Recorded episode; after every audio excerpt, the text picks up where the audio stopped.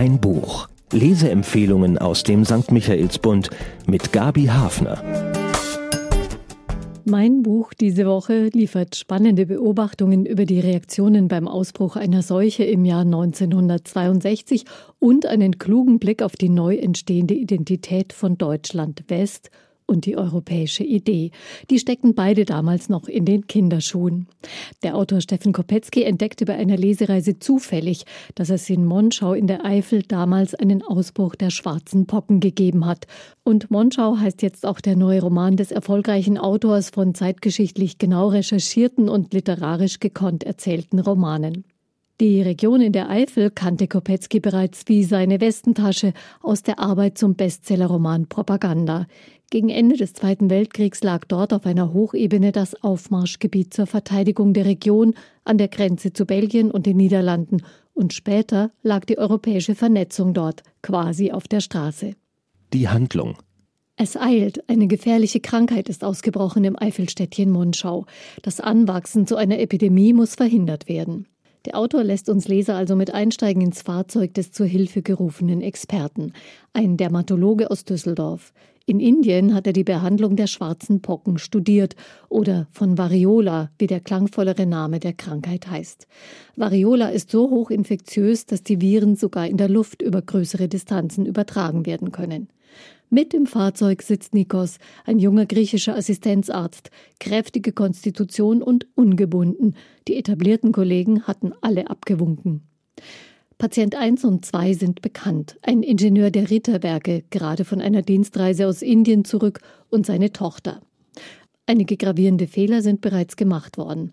Nun gilt es, die Lokalpolitiker und den Chef des Industrieunternehmens von nötigen Maßnahmen zu überzeugen. Der Betrieb in den Ritterwerken soll weiterlaufen.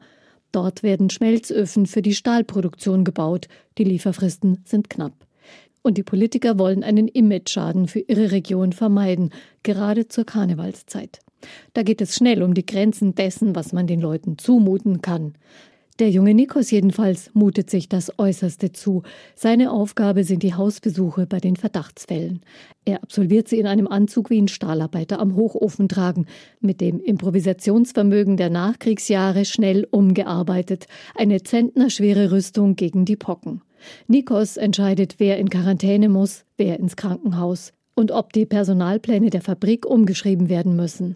Harte Tage absolviert der trainierte Leistungsschwimmer aus Kreta da. Abends dringen in seine Gästewohnungen der Fabrikantenvilla entspannende Jazzmelodien und neue Musical-Songs. Vera Rieter, die Fabrikerbin, ist für eine Ruhepause vom Studium aus Paris in die Eifel gekommen. Eine aufgeweckte junge Frau mit Ehrgeiz und eigenen Plänen für die Zukunft der Räderwerke. Eines Abends ergibt es sich endlich, dass Geschäftsführer Seuss die beiden miteinander bekannt macht und sie einen Besuch vereinbaren. Sie hören Miles Davis und Jacques Brel. Ziemlich schnell zeigt sich, dass die beiden mehr verbindet als ihr Musikgeschmack. Ab da sind die Abende in Veras Wohnung für Nikos die Belohnung für den mühsamen Kampf gegen neue Ansteckungen.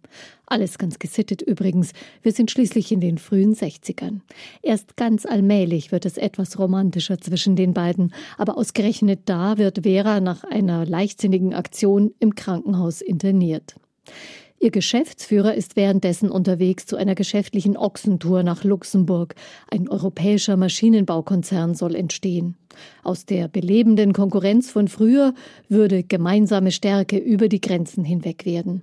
Und aus dem besitzlosen Geschäftsführer Seuss wohl der Vorstandsvorsitzende des Unternehmens.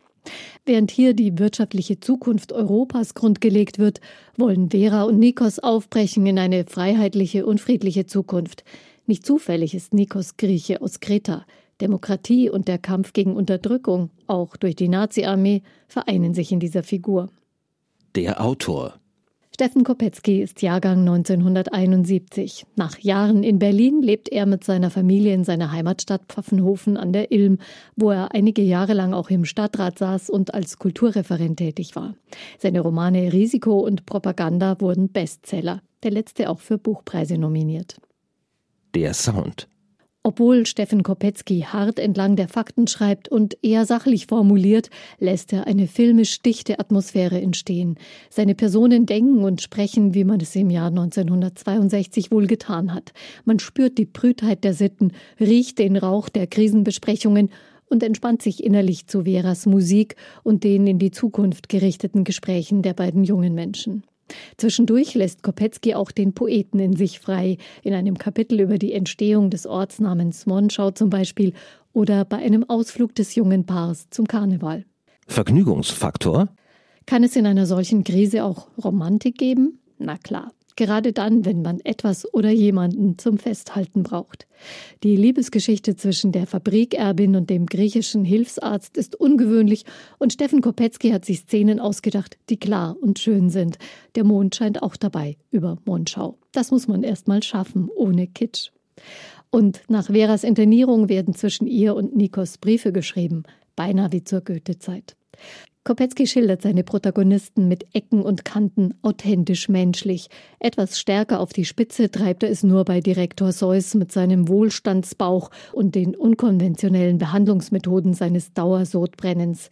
Die Ernährungsgewohnheiten des rastlosen Managers sind aus heutiger Sicht geradezu alarmierend und manche andere Einstellung, die noch aus der NS-Zeit stammt, eben auch. Als Stargast sozusagen tritt ein vielgelesener Schriftsteller in einer Nebenrolle auf, der in den 60er Jahren seinen Durchbruch hatte und damals aus Monschau berichtete. Johannes Mario Simmel. Erkenntnisgewinn.